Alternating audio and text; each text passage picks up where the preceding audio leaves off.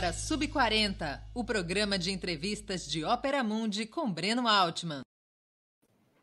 Nossa convidada de hoje é Bela Gil, apresentadora do programa Bela Cozinha, mestre em ciências gastronômicas e defensora da comida saudável, da comida de verdade.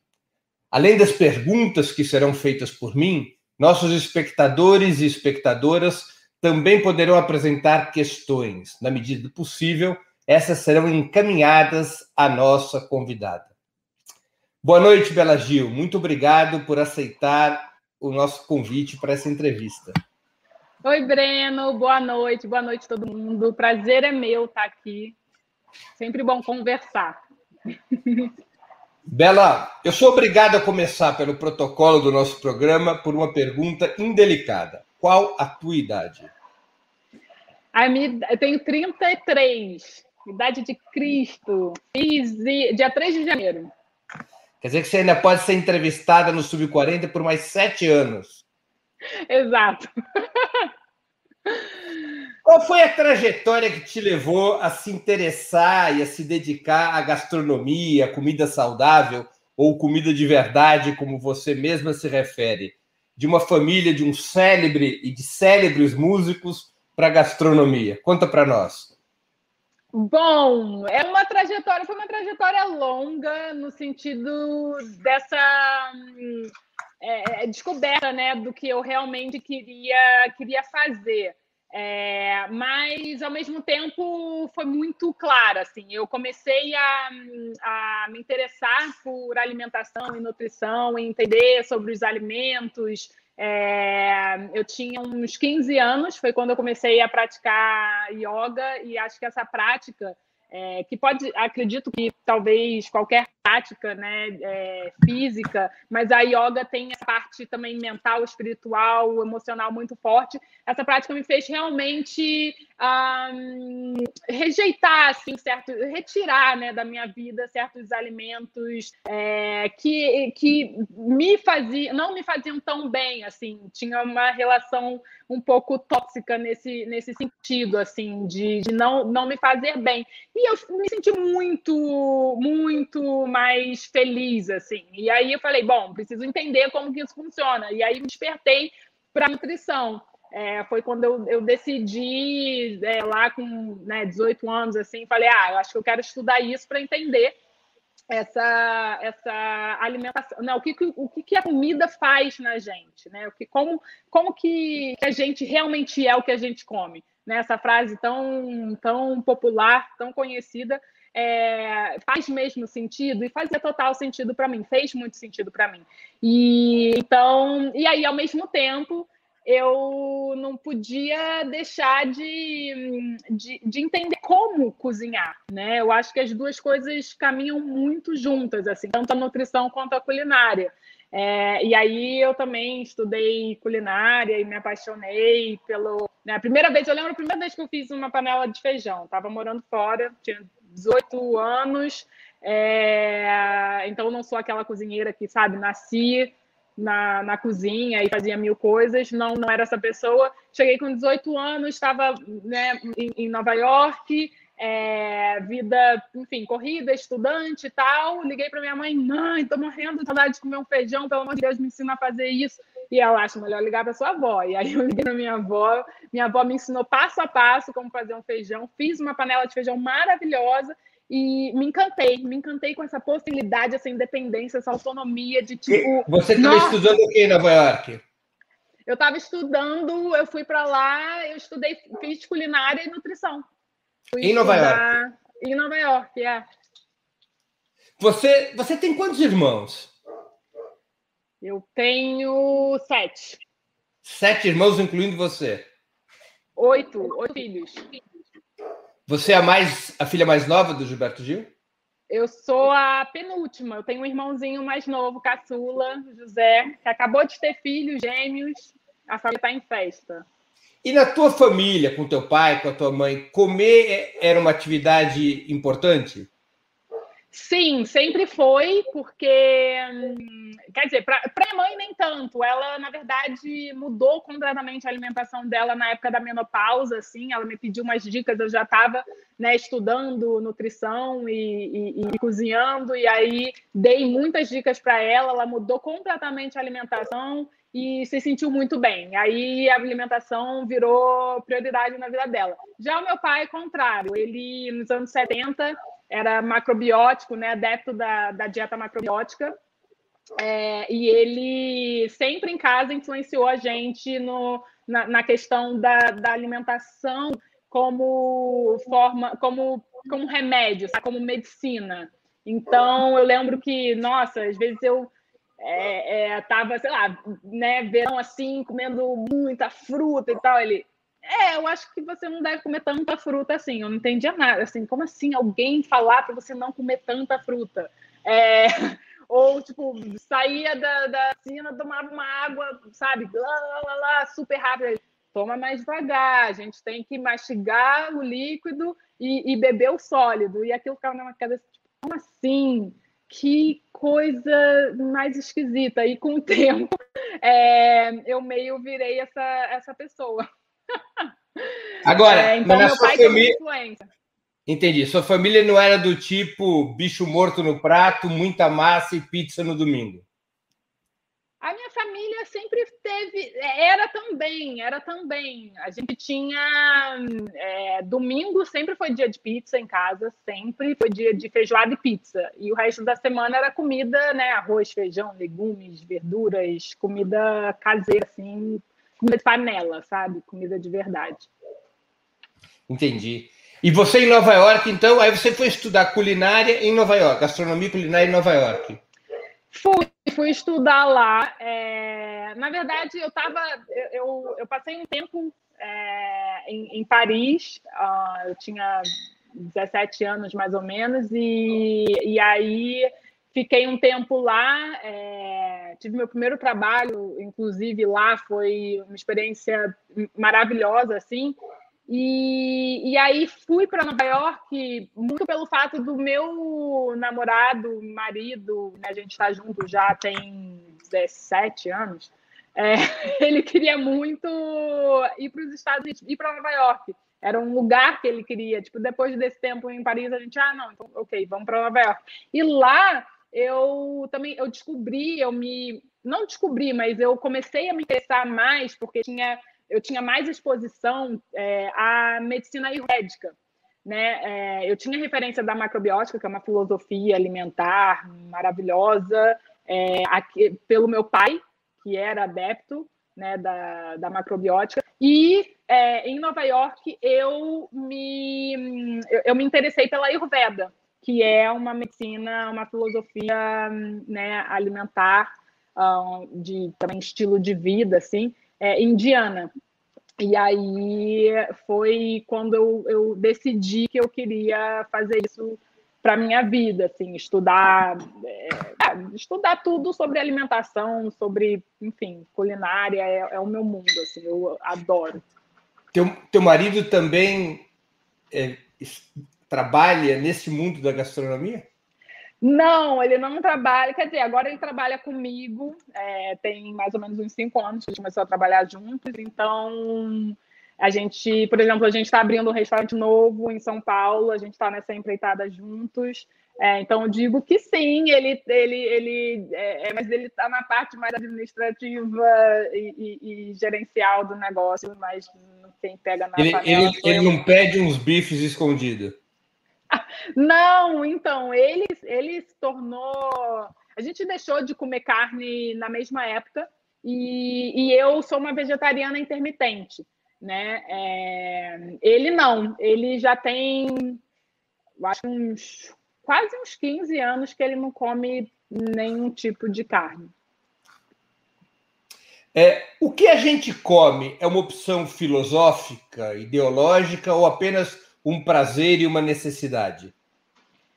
Então, foi um prazer e uma necessidade por muito tempo, e infelizmente ainda é somente uma necessidade para muita gente, mas eu trabalho, essa que é a questão da minha da, do meu objetivo assim de, de vida e, e, luta e trabalho é de tornar essa, esse direito né, e essa necessidade e, e para muitas pessoas também simplesmente um, um aspecto, né, um prazer sensorial, uma, uma um carinho para o paladar em aspectos filosóficos, éticos, sociais, políticos, né? Eu acho que essa é, esse é o mais, mais interessante assim da alimentação. Eu sou uma grande é, eu, eu confio muito no poder transformador do alimento, sabe? Eu acho que a gente realmente consegue, a gente pode transformar é, o mundo, né, nesse esse mundo mais justo, mais igualitário, mais harmônico, mais limpo, através das nossas escolhas alimentares. Eu, então, é, eu diria que a, a, minha resposta é essa, essa, essa, segunda colocação que você fez. Tem um, um aspecto filosófico, ético, com certeza. Nessa lógica, quais são as opções de alimentação e como você as classificaria para encontrar um caminho que possa ser identificado como comida de verdade? Quer dizer, se você for explicar para uma pessoa da minha geração, como eu mesmo, que comer para mim sempre foi um ato de me reunir com os amigos, de encher o estômago é, e de me sentir satisfeito. Quais são as opções que eu tenho? Eu posso ser vegetariano, vegano, macrobiótico. Você... Quais são os caminhos? É, então, os caminhos são muitos, mas eu acho que o primeiro é a gente entender que cada escolha que a gente faz é, na vida, mas vamos pegar a alimentação, cada escolha alimentar que a gente, que a gente toma é, tem um impacto profundo né, no meio ambiente, é, na nossa saúde, é, na, na saúde, na vida do agricultor, do produtor, uh, e por aí vai. Então, eu acho que quando a gente entende esse poder, né, essa, é, é, como o alimento pode ser essa ferramenta de transformação social, de transformação ambiental, cultural, ética e por aí vai, é, nutricional, inclusive, quando a gente entende o mínimo que seja desses, é, dessas consequências, desses impactos, que podem ser positivos, podem ser negativos, eu acho que a gente começa a, a mudar. A gente começa a enxergar que não necessariamente é que esse prato vai só encher a minha barriga, vai só me satisfazer. Né? Ele tem um papel que vai além. Né? Eu escolho, por exemplo, eu, Bela. Por que, que eu, eu, eu escolho consumir produtos agroecológicos? né? Porque eu sei que consumindo produtos agroecológicos eu vou estar envenenando menos o planeta, né? Eu vou estar dando mais oportunidade para trabalhadores se manterem no seu território, né? Eu, é, e eu vou, é, de uma maneira ou de outra, uh, ajudar a minha própria saúde. Então, eu, Bela, eu faço essas escolhas porque eu tenho esse conhecimento né, desses impactos, dessas consequências um, alimentares, né, da nossa escolha alimentar. É, e isso é um privilégio, o que não deveria ser. Né? Eu faço essas escolhas porque, primeiro, eu tenho conhecimento, é, mas o conhecimento não é tudo. Né? Talvez a, a diferença entre é, eu e você de fazer uma escolha alimentar que vai por um viés ou outro, talvez seja simplesmente a vontade, né? É, mas para outras pessoas é, é, é, a necessidade. Muitos, né, a maior parte dos brasileiros, uh, não tem condições de escolher o que comer. Não podem fazer essa escolha, tipo, ai, ó, como eu gostaria de, de consumir um alimento que não poluísse. Nossa, eu acho que né, quem tem a opção de escolher essas, é, entre esses dois, é, provavelmente vai fazer a, a, a escolha de, de, não poluir. Mas não é o caso, não é o caso para a maior parte da população. E isso que, que eu tento enfrentar né, com, com todo esse, esse trabalho de ativismo que, que eu venho fazendo, porque eu acho que é uma, é uma forma muito eficaz assim, a gente passar o conhecimento, que é, já é algo que eu faço, há um tempo, mas você fala, tá, com esse conhecimento, eu moro num deserto alimentar, por exemplo, que eu tenho que andar 5 quilômetros para achar um pé de alface, como é que eu vou comer comida de verdade? Como é que eu vou comer comida saudável? Ou porque o preço do, do alimento sem veneno é muito, é muito mais é, é muito maior, né? É muito mais caro. Então a gente precisa democratizar a alimentação é, saudável. A gente precisa fazer com que todos tenham a mesma oportunidade de escolha. Isso é, é fundamental. Para mim, é a premissa que a gente, que a gente precisa ah, para tornar o mundo um lugar mais justo e melhor para se viver. Qual que você acha o país onde se come de uma maneira mais saudável, do teu, teu conhecimento? O país, é, bom, pelos estudos todos, é o Japão. Né? O Japão é, é, é o país no qual tem a população que vive é, mais tempo, é, os índices também de, de doenças, por exemplo, doenças crônicas como né, obesidades, diabetes, uh, câncer, também são, são menores. Então, é, é um país bem, bem saudável.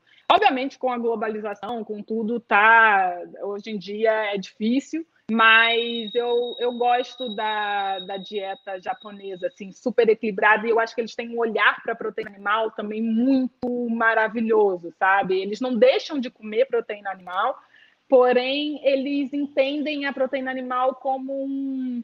um é, é um a mais, sabe? Eles valorizam muito a proteína animal. Não vai chegar no, no, no Japão Bom, nunca fui para o Japão, tá? Eu estou falando de, uhum. é... de, estudo. de, estudo. Mas a, a comida não. A, a, a, proteína animal nunca é o centro, sabe? Do, do prato. A gente que ocidentalizou, né? O, o, sushi, por exemplo, não é aquela comida que eles comem todos os dias. Né? Então, é, eles enxergam a proteína animal como a, a, sabe, eles consomem na medida, na medida mais correta, assim. É, e eu acho isso muito legal. Porque, mas a base da alimentação deles está estruturada em carboidrato? Está estruturada no arroz, né? É, na soja, também com essa, com, com essa consciência e essa moderação, um, sem um exagero e nos vegetais, né? É a população que come verdes e folhas cozidas e, e, vegetais de uma maneira hum, maravilhosa. Então, a dieta japonesa é baseada em plantas, em plantas e plantas do mar, né? As algas marinhas. Então, é, é fantástica. Entre as dietas defendidas como saudáveis, pelo menos as mais conhecidas, estão a macrobiótica, o vegetarianismo, o veganismo. Você podia explicar para os nossos espectadores a diferença entre elas e por onde você caminha entre as três? Tá, peraí. É, é macrobiótica, ayurvédica e vegetariana? Você falou, e veganismo. Né? E o veganismo, tá. É, então, é, muita gente confunde, né? É, mas a, a, vou começar pelas mais difíceis. A Ayurveda é uma alimentação baseada né, na, enfim, nessa medicina é, indiana, oriental. Então, tem muitos. As, os temperos são fundamentais, né? Eles têm propriedades de aquecer o corpo, de esfriar o corpo. É, então, é, eles se baseiam muito em temperos. Assim, a comida ela é mais condimentada, sabe? É, mas é super baseada em cereais, né? Arroz, lentilhas, um, grão de bico, feijões, feijões de, com uma a gente consegue digerir melhor, como o moyashi. É, enfim, é uma, é uma dieta baseada nesses né, é, elementos um, que eu acabei de citar. A macrobiótica é, muito parecida com a Ayurveda no sentido, no objetivo final, né, de equilibrar o corpo, é, só que como é, é baseada na, na, dieta japonesa, os condimentos estão meio de fora, assim, é uma, uma o, o, paladar é mais neutro da dieta macrobiótica. E o vegetarianismo, a gente elimina né, todos os tipos de carne, então se come, né, carne vermelha, frango, peixe, porco, nenhum animal. Porém, tem a, você pode ser ovo-lacto vegetariano, ou seja, você pode consumir leite, derivados de leite e ovo, e aí você é, é ovo-lacto vegetariano, ou vegetariano estrito, que não consome nenhum tipo de proteína animal. Né? Não come ovo, não come leite, não toma leite, come queijo, nada disso, nem as carnes. E o veganismo, ele, tá, ele vai além da alimentação. Tem a dieta vegana, né, que muitos têm uma dieta vegana, mas não necessariamente um estilo de vida vegano. Porque uma vez que você tem um estilo de vida vegano, você deixa de consumir. É, você não usa mais couro, por exemplo, você não usa nada que venha de animal, você não usa mais seda, você não come mel, é, você hum, ah, deixa de usar produtos que são testados em animais, produtos cosméticos, é, e, e, e, por aí vai, né? Até chegar, sei lá, remédios. São, isso é um debate muito, muito profundo, assim. É, vou tomar ou não tomar um remédio que foi testado em animal?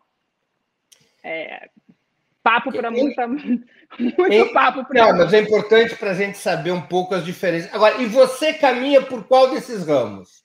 Ah, eu, exato, esqueci de responder. Sou uma simbiose doida disso tudo. Eu estudei profundamente, né? Eu estudei muito a macrobiótica, a Ayurveda, e, e, sempre me baseei nessas duas filosofias, assim, porque elas pregam o equilíbrio e o autoconhecimento. Isso é o mais importante de tudo. A gente tem que se conhecer para entender o que a gente precisa comer. Né? Foi com elas que eu entendi o tripé da alimentação, que é qualidade, quantidade e autoconhecimento. Porque hum, eu cresci com meu pai dizendo, né, é, dizia para mim, a diferença entre o remédio e o veneno está na dose. Né? Eu acho importante a gente entender que é, você comer. Um exemplo básico, né? Se eu perguntar para você, Breno, o que você acha de rúcula? Rúcula é um alimento saudável? Você pode não é gostar. É verde. É verde, é, é verde. É, verde. É tipo um consenso de que rúcula é um alimento saudável, uma folha verde. Agora, se a gente consumir muita rúcula todos os dias, é, rúcula crua, ela tem uma, uma propriedade, né, uma substância goitrogênica que pode inibir a absorção de, de iodo pela tireoide, se você comer quantidades absurdas de rúcula. Né? Acho que ninguém vai chegar nessa, nessa, nesse nível, mas pode acontecer. Então, é, que pode levar a um hipotiroidismo a médio prazo, por exemplo. E uma outra, é, uma outra, uma outra, mas uma droga é, que a gente vive hoje consumindo de uma maneira, enfim, sem menor, como posso dizer, moderação ou, ou consciência, é o açúcar. Né? O açúcar está aí e ele, a gente sabe que em quantidades que o brasileiro consome 55 quilos de açúcar por ano, é um negócio assim realmente absurdo de, de enfim, de excesso de açúcar, é, causa muitos problemas. Mas se a gente consumir talvez uma quantidade né, pequena, moderada, é, pode não fazer mal nenhum ou até fazer bem. Então, eu acho que o problema não é nunca está no alimento. O problema nunca está. O problema está na, na, na quantidade, no contexto que é consumido. Está na quantidade que ele é consumido, por quem ele é consumido, quando que ele é consumido. Então, é, eu, eu assim, respondendo mais objetivamente sua pergunta, eu estou nesse lugar, né, da, da dessas filosofias orientais que me incentivaram a conhecer o meu próprio corpo e entender é, que dá para se comer de tudo. Mas a gente precisa ter consciência, a gente precisa ter conhecimento, a gente precisa entender como isso afeta o nosso corpo. Né? A gente precisa entender qual é o momento de se consumir aquilo. E, e aí, é, para terminar, o vegetarianismo e o veganismo também, é, em, em um certo momento, né? Eu deixei de comer carne, eu tinha é, uns 18 para 19 anos, e, e foi né, é, é, intermitente. Hoje eu estou sem comer, eu estou vegetariana, digamos assim, mas daqui a quatro anos pode ser que eu mude, é, porque tem sido assim na minha vida. É, eu entendi a importância da gente lutar pelos direitos animais, a gente entender que, é, assim, é, eu, é, é, como posso explicar? É uma é muito importante que a gente entenda o absurdo que é a gente produzir carne é, industrial, sabe, da maneira como a gente produz hoje. É muito absurdo, é muito absurdo. E se a gente tivesse é, e, e, a gente pode mudar, isso que é o mais interessante. A gente pode consumir, a gente pode produzir é, proteína animal de uma maneira muito mais saudável para todos, né? É, para o animal, inclusive, mas principalmente para o meio ambiente, porque é, a gente sabe a pecuária é responsável por 80% do desmatamento da Amazônia, por exemplo. Uhum. É, é, terrível. A gente pode produzir de uma maneira muito mais harmônica com, com o meio ambiente. Então, acho que isso precisa ser falado. Essa, acho que é, é uma bandeira do vegetarianismo e do veganismo que eu acho é, super importante. Agora, Bela, eu sempre li é, muitos cientistas, incluindo o próprio Darwin, que davam um papel central no desenvolvimento da humanidade à proteína animal, desde o tamanho do cérebro, o crescimento do cérebro no ser humano, uh, até o aumento da expectativa de vida, atribuindo-se à proteína animal. E na cultura popular, de alguma maneira, quando você melhora de vida, o padrão da melhora de vida é você poder comer carne. No Brasil, é muito isso. Poder comer carne, e carne vermelha. Não é? Sim. Você acha Sim. que isso é, uma, é um, um equívoco? Eu acho que a gente cai um pouco na resposta que eu dei anteriormente, né? Assim, você falou é, dessa, dessa importância da proteína animal para nossa evolução. Né? Então, quando que, a, quando que foi necessário consumir proteína animal? Né? É, a proteína animal foi fundamental. O nosso cérebro é, é, é gordura, é, é, tem muita gordura né? E, e, então, quando a gente consumia né, o tutano de boi, aquela descoberta foi um negócio assim maravilhoso para o cérebro que fez a gente ter é, é né, calorias extras é, para a gente poder um, aumentar o cérebro. Né? O cérebro conseguiu aumentar muito por causa dessa, dessa gordura dessa caloria, essa energia extra que a gente tinha, e também é, muito pelo, pela desperta do fogo. Porque uma vez que a gente descobriu o fogo, a gente vai cozinhar os alimentos, os alimentos. É, a, cozinhar uhum. nada mais é do que pré-digerir o alimento para você, né? Tá digerindo ele fora do seu corpo. E aí a gente consegue, com isso também, ingerir mais energia, mais caloria em menos tempo, e com isso dar essa, essa, esse boost né, para o cérebro poder crescer. É, então, isso foi realmente muito importante. É, eu acho também que hoje em dia, e aí pulando né, milhares e milhares de anos, a gente, o nosso estilo de vida mudou a nossa, a nossa vida mudou e, e, então assim a quantidade e a quantidade que se comia também não era a quantidade que se come hoje, né? Então acho que tem tem, é, tem essas questões aí. É, aí você vai vai me perguntar, tá? Mas dá para a gente viver sem carne? É, dá, dá para a gente viver sem proteína animal? Não, no sentido que pelo menos na infância, até os dois anos de idade, é muito importante que um bebê consuma o leite materno. É uma proteína animal, né? É, não necessariamente precisa ser de outro animal, mas é, é muito importante sim. Então, é, se for me perguntar qual é o momento mais importante de se consumir proteína animal, é a infância. Depois, não precisa. Então, é, é, a minha resposta está aí. Essa, e aí vai e também depende muito da pessoa. Tem gente que quer comprar essa, essa não diria essa briga, mas essa luta, né, é, pelo direito dos animais, por exemplo, ou essa luta pelo, é, pelo, uh, pelo meio ambiente, né? E a gente sabe que, enfim, a, a proteína animal ela é um impasse, ela é um, é, ela é um, um problema é, nos moldes que são consumidos e produzidos, consumidas e produzidas nos dias de hoje para é, a, a, para a gente poder né, acabar com, com o aquecimento global e para a gente poder, enfim, é, ter direito é, animal.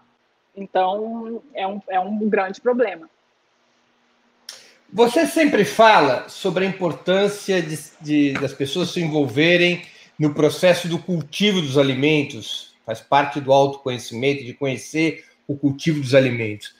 Você, hoje em dia, nós estamos dissociados dessa produção. Como isso aconteceu? Ah, ó, é, como que isso aconteceu? Acho que muitas maneiras, mas eu posso dizer que eu acho que a partir da, da Revolução Verde, né, aqui no Brasil nos anos 60, mais ou menos, com essa entrada da. da é, na verdade, não. Minto. Em termos globais, foi com a Revolução Industrial. Né? A gente, enfim, muita gente saiu do campo, foi para a cidade, precisava de gente para trabalhar nas fábricas, trabalhar é, em centros urbanos, e a gente foi esquecendo, né? A gente foi saindo do campo, esquecendo, perdendo esse conhecimento.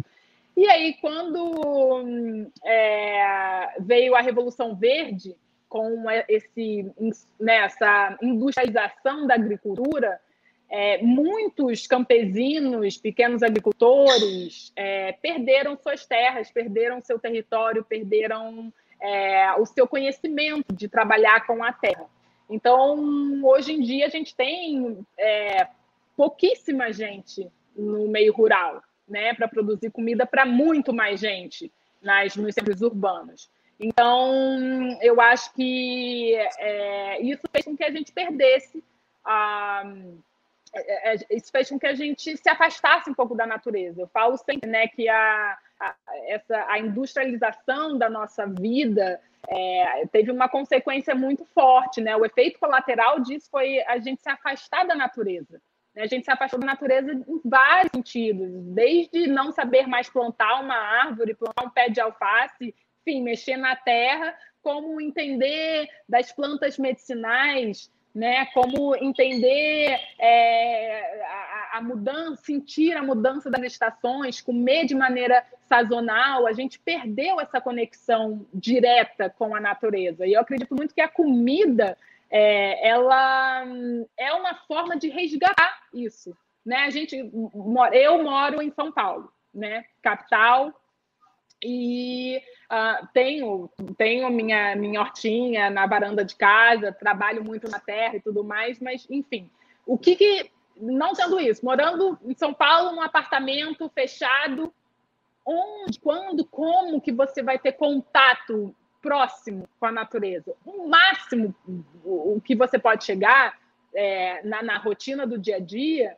é pegar uma, uma cenoura com terra na mão, entendeu? Que você comprou na orgânica, ou, enfim, qual, em qualquer lugar, um entreposto, mas que venha com um, um, um, cheiro de natureza, um cheiro de terra, com um pouco de terra. Com... Eu acho que o alimento, então, o cozinhar, ele traz um pouco, é, é ele resgata um pouco essa, essa, essa conexão com a natureza. Mas eu estou falando da, da, cozinha porque é uma coisa que eu gosto, é uma coisa que eu pratico. É, e, e, é uma coisa né, é, rotineira, cotidiana da vida das pessoas, né? todo mundo come.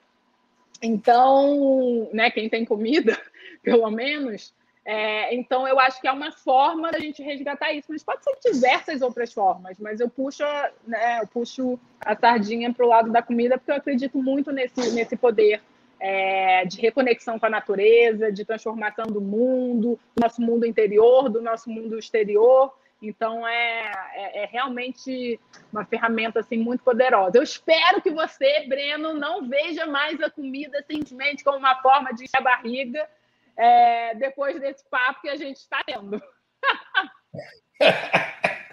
é, Bela, seus vínculos com o MST e a luta pela reforma agrária são públicos. A relação entre esse teu alinhamento político e a opção por uma comida saudável, eu aproveito e acrescento aqui uma pergunta de um espectador nosso, Fernando Tóxico. O nome é esse, mas eu acredito que ele tem uma preocupação com alimentação saudável. A pergunta dele é qual é a ligação entre a luta por alimentação saudável e a luta por reforma agrária no Brasil. Vai na mesma onda da minha pergunta. Vixe, tá. É, peraí, caiu meu fone. Desculpa, pessoal. É uma pergunta boa, o fone até caiu. É, a, a conexão entre reforma agrária e alimentação saudável, certo? Uhum. Eu comecei o programa falando um pouco sobre a democratização da alimentação saudável. Né? Eu acho que ficou claro de que não são todas as pessoas que têm o direito de escolher o que comer, e é muito importante que a gente tenha esse direito para a gente fazer melhores escolhas, né? não necessariamente comer o que tem por necessidade. Né? É, eu acho que a gente tem que passar desse. A gente, a gente tem que ultrapassar isso. Né? A gente já está no momento de. Estamos no século XXI, as pessoas deveriam é, está escolhendo o que comer, fazendo boas escolhas. Então, é, quando eu falo dessa democratização da alimentação, a gente, é, muitas, muitas vezes a gente esquece de onde vem a nossa comida. Né? Ah, de onde vem a comida? Vem, vou ali no mercado e compro, vou ali na feira e compro. Ou, enfim, são essas respostas normalmente que a gente tem. E esquece que a comida vem da terra. Né? Comida vem da terra. A gente precisa de terra para plantar, para ter comida, né? para produzir comida. E aí é, vem a questão.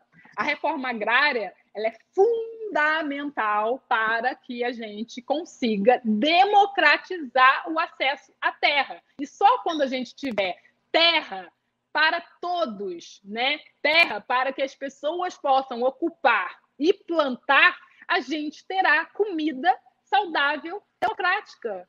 É, é uma conexão assim muito, muito direta. É muito direta. E isso a gente vê é, pelo quadro que a gente tem hoje, né? De produção é, de comida para alimentar 10 bilhões de pessoas. A gente ainda não chegou a 8 bilhões, se eu não me engano. É, e a gente ainda tem muitas pessoas passando fome. Ah, 800 milhões de pessoas, se eu não me engano, com, com insegurança alimentar, em, em situação de insegurança alimentar é, e, fome, e fome crônica. Então, é um absurdo, é um absurdo. Isso se dá pelo simples fato da gente ter muita terra concentrada na mão de pouca gente. Né? É, muita terra na mão de pouca gente, isso a gente vê aonde? No Brasil. O Brasil se gaba de ser o celeiro do mundo, de produzir né, safras e toneladas de soja para exportar para a China, para alimentar os porcos lá, e não alimenta não alimenta a pessoa que está na calçada aqui da frente da minha casa com fome. Então, é, é, qual é a conexão? Esse desenvolvimento, essa, essa alegria, essa torcida pela, pela balança comercial, né, pelo PIB maravilhoso que a, o agronegócio vai produzir para o Brasil, qual é, qual é o, é o, valor disso enquanto a gente tem gente passando fome no nosso país, nas ruas da nossa, da, das nossas cidades? É, é, um pensamento tão mesquinho, eu acho tão, tão, tão terrível, tão egocêntrico, tão. que não faz o menor sentido. Que, que prioridade é essa? É, é, é não faz sentido para mim. Então, a, a reforma agrária, ela realmente luta é, em favor da democratização das terras, para a gente ter as pessoas né, ocupando esses lugares, esses territórios, para plantar comida, produzir comida para as pessoas. Né? A questão da, da, da luta né, do MST é produzir comida e não commodity, né? porque né, o agronegócio ele quer commodity. A gente quer comida, a gente quer comida no nosso prato. E aí, só para finalizar esse, esse ponto, que é um dado também absurdo, aqui no Brasil, é, quase 50% das terras né, cultivadas estão na mão de 1% da população que, que tem propriedade rural. É uma desigualdade absurda. Eu acho que só o Uruguai talvez esteja à frente da gente é, nesse desequilíbrio, nessa desigualdade. Mas é, então a, a, conexão é bem direta entre Você... entre é, só só concluindo claro, a claro. pergunta, mas é, é isso entre reforma agrária e alimentação saudável. Você é, costumeiramente defende os alimentos orgânicos. Mas fica uma pergunta: no Brasil de hoje, ainda que avancemos na reforma agrária, essa opção não é apenas para as pessoas mais ricas? O acesso aos alimentos orgânicos não é no Brasil altamente seletivo? E eu vou completar com uma pergunta também de um espectador. O que você acha da liberação exacerbada de agros, agrotóxicos no Brasil? A pergunta do Guaraci dos Santos. Guaraci, eu adorei essa pergunta porque eu, eu, eu acho sim um absurdo essa liberação é, descontrolada de, de agrotóxicos no Brasil. É, e isso casa com, com a pergunta é, anterior pelo fato de que o Brasil dá muita prioridade ao, ao, à comercialização de agrotóxicos, né? É, a gente acaba não taxando os agrotóxicos como a gente deveria. Qualquer setor da economia precisa pagar de 30% a 35%, 35% né, de, de imposto.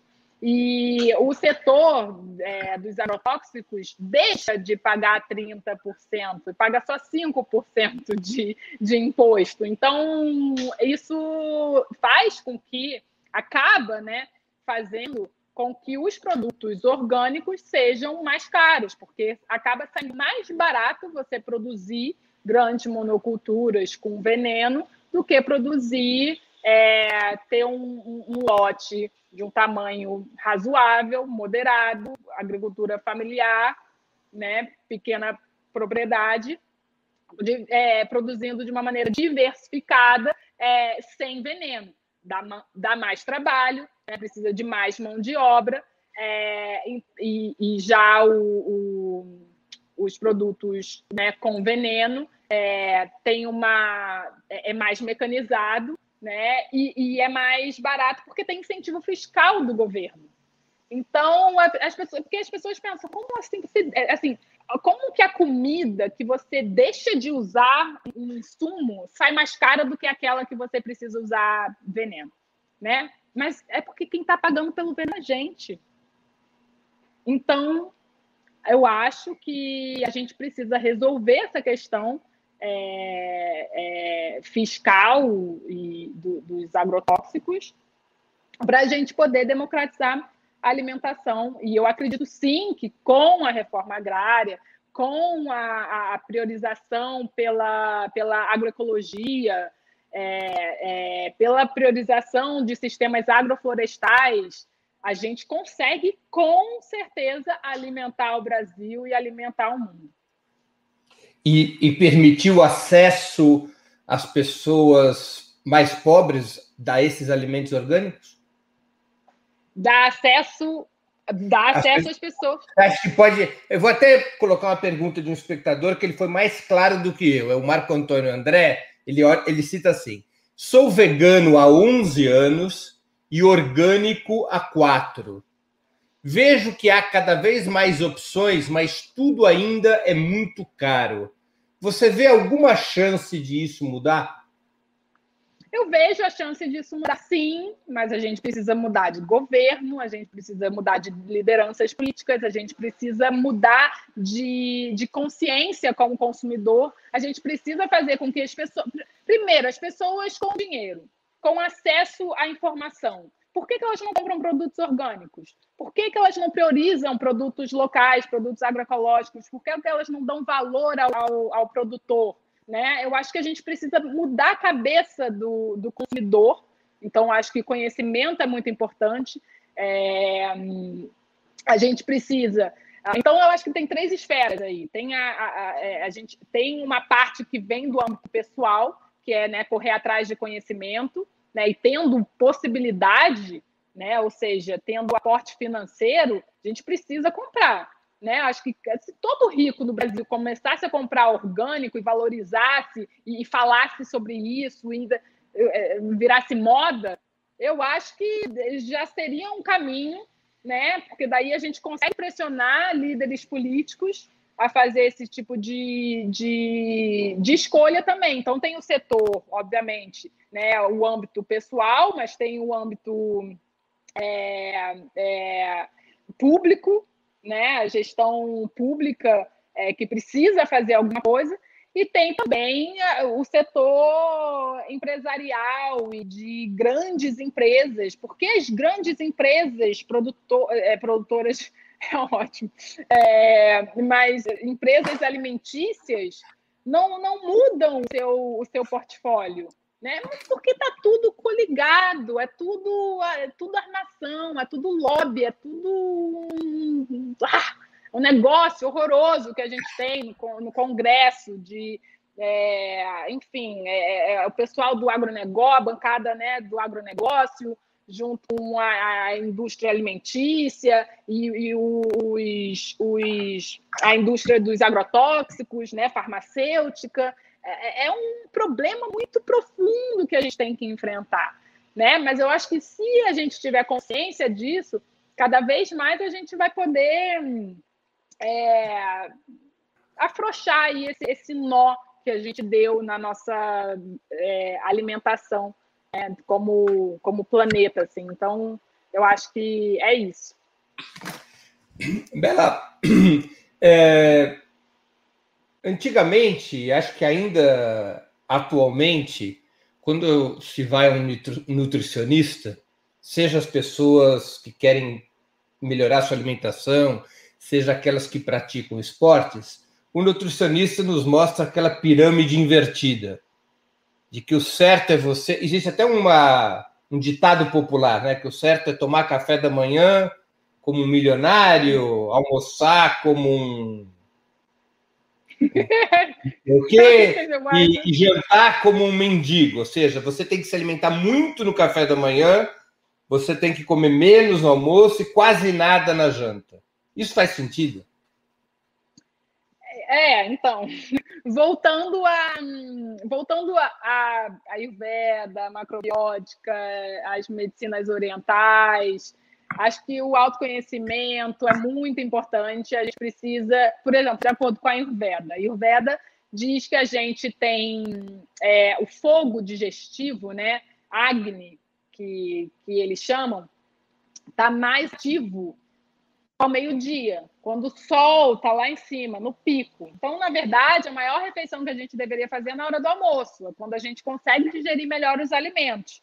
Né? É, mas isso depende também muito do indivíduo. A gente precisa entender a nossa fome, a gente precisa entender o nosso relógio biológico. Eu, quando cheguei, é, né, eu estudei bastante tempo fora e conhecendo também o avanço da, da, é, nos estudos né, da academia, da nutrição e, e, também permeando por esse lado mais alternativo. É, inclusive, Harvard trocou a, a pirâmide por um prato, né? chamava lá My Plate, era um prato, entrou o leite, botou água no lugar do leite e, e era lá carboidrato, proteína é, e, e vegetais. Então, então vim para o Brasil muito com isso na cabeça e falava. Acho que essa questão, né, de que todos os nutri nutricionistas falam que você precisa comer de três em três horas, ou que a gente precisa comer o café da manhã é, ser a maior refeição e, e é, é, muito individual. Acho que cai assim por terra, sabe? É muito, muito individual. Cada um é um. E hoje a gente vê nutricionistas passando dietas intermitentes, jejum intermitente, com, é, sem comer por 18 horas e, e, tudo mais. Mas eu lembro que eu fui, né? né como sempre. Mas, mas é, eu acho que, que respondendo a sua pergunta não faz sentido. Faz sentido, né? Aí eu respondo com outra pergunta. Para quem?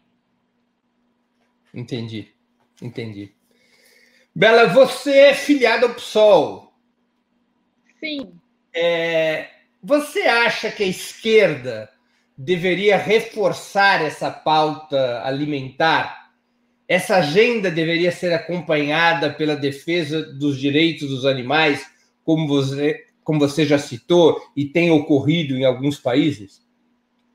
Acho que sim, acho que a esquerda, inclusive, está se, se é, enriquecendo né, nesse, nesse debate está enriquecendo o debate e está se enriquecendo também pelo debate, porque a gente vê, por exemplo, a MST, que é um movimento, é, é um movimento popular uh, de esquerda e que hoje fala muito, pratica muito a agroecologia. Não à toa o MST é um dos maiores é o maior produtor de arroz agroecológico, é, de, produto, é, de arroz orgânico da América Latina e isso é um fato maravilhoso, né? Que a gente deveria é, falar mais e, e, debater mais, porque está tudo em, tá tudo interligado, né? A gente, a gente de, de esquerda, o que, que a gente quer? A gente quer é, justiça, a gente quer um país justo, a gente quer um país igualitário, a gente quer é, uma, a gente quer, acho que é isso, é viver bem, né? É viver bem e não só a gente viver bem, mas a gente quer que todos tenham as mesmas oportunidades. Eu acho que esse é o principal, assim. Eu quero que todos possam comer do jeito que eu como. Eu luto para isso, né? É, eu acho que essa é a luta. Então, a, esquerda precisa fortalecer mais, né, esse debate, porque está interligado com, com o meio ambiente, né? Está interligado com um, a igualdade de gênero, por exemplo, porque quando a gente fala de comer saudável, comida saudável, comida de verdade, a gente pensa, pô, uma comida caseira, né? Uma comida boa, um arrozinho, um feijão. Aí quando a gente pensa nisso, eu vou perguntar para você mais uma vez, tá, Breno? Quando você pensa em comida, é... desde que você tá, nasceu, pensa lá da sua infância. Sempre que você vê a comida posta na sua mesa, você pensa em quem? Quem que colocou aquela comida ali para você? Foi um homem ou foi uma mulher? Uhum, claro. então. É... Em geral, mulher. Ultimamente, o iFood. Sim, sim, mas, mas, mas em geral, mulher, em casa, em casa, claro. a comida é feita em casa, né? É, é mulher. E então é, é, é, isso, assim, a gente precisa pensa, poxa, mais um, um como posso dizer, é, um peso para a vida da mulher que tem duas jornadas, três jornadas de, de trabalho por dia, né? Porque vai para o trabalho, aí pega duas horas de, de, de transporte, de condução, é, aí trabalha muito, é, volta para casa, tem que fazer comida para o marido, para o filho, para a família. Tipo, pelo amor de Deus, vamos colocar isso em pauta também. Né? Hoje já se debate, quer dizer, hoje não, há 30 anos Suplicy está falando aí de renda universal. É, é, óbvio que tem que ter uma renda universal. A mulher pariu, ela está trabalhando. Pariu, vai criar um filho, para produzir é, é, é, trabalhador para o mercado de trabalho, né, para o sistema capitalista, pelo amor de Deus, ela está trabalhando. Ela precisa receber por isso. É óbvio. Então, eu acho que a alimentação ela, ela costura todas as pautas é, fundamentais de, de esquerda, da luta da esquerda. E essa questão da defesa do direito dos animais? Você acha que a esquerda deveria propor algum tipo de pacto que aproxime a esquerda do veganismo, como muitos dos chamados ecossocialistas propõem? Eu acho que sim, é, eu acho que não necessariamente a gente precisa né, apontar o dedo e falar, ó, oh, você aí tem que virar vegano, mas eu acho que a gente precisa sim passar conhecimento, a gente precisa falar das consequências de um consumo é, desenfreado de, de, proteína animal, a gente precisa mostrar como a carne é produzida e a gente precisa mostrar a, a, as consequências da produção de carne de maneira industrial que a gente tem hoje em dia. Isso é, deve ser pauta política com certeza, porque só desse jeito a gente vai poder mudar, né, reverter esse, esse processo é, então, eu acho que a gente precisa falar sobre, é, sobre vegetarianismo, sobre veganismo e a importância dessa luta, né? É, para as pessoas entenderem por quê, porque senão fica uma coisa de ah, mas aquela pessoa ali é radical demais. Não é radical demais, faz todo sentido.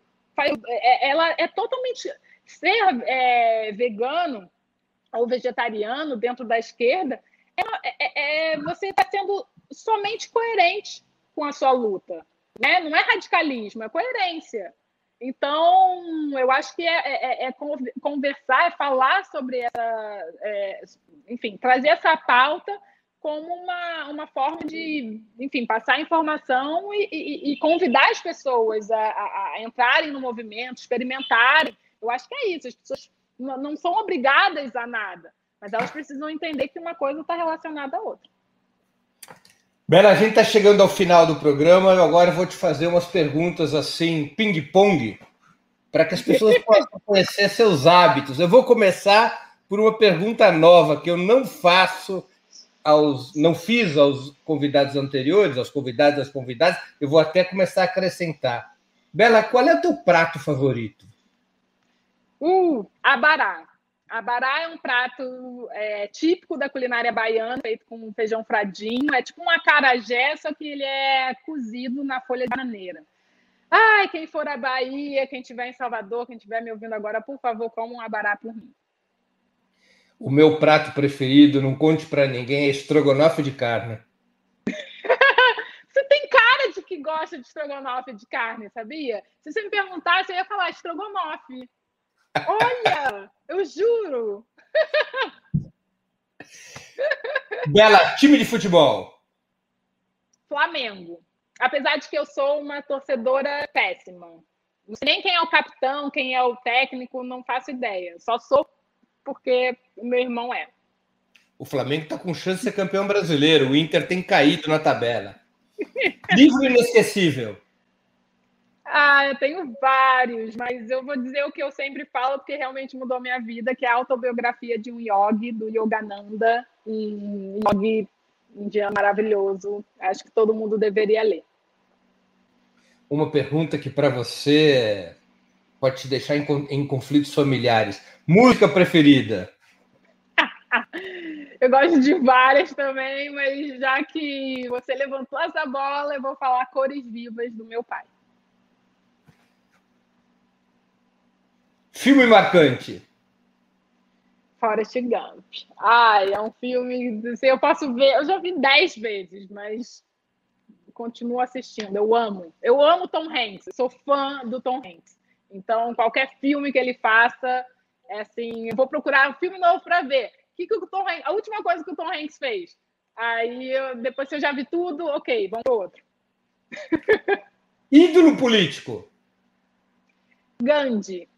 É, sou fã, eu, eu, sou fã da, da Índia, eu gosto do país, eu gosto da cultura, eu gosto da filosofia, gosto muito de Gandhi, gosto, o livro que eu falei é de um yogi indiano, então Gandhi é uma grande inspiração para mim.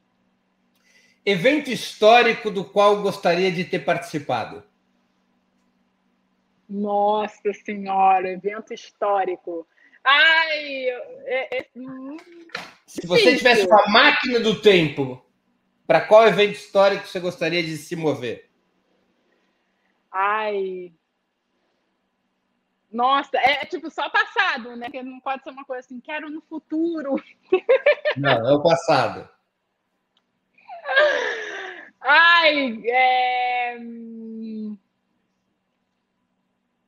Ai, eu não sei. Eu acho que eu gostaria de ter estado aqui quando o Brasil saiu da ditadura militar. Acho que sim. Acho que estou nessa. Acho que isso.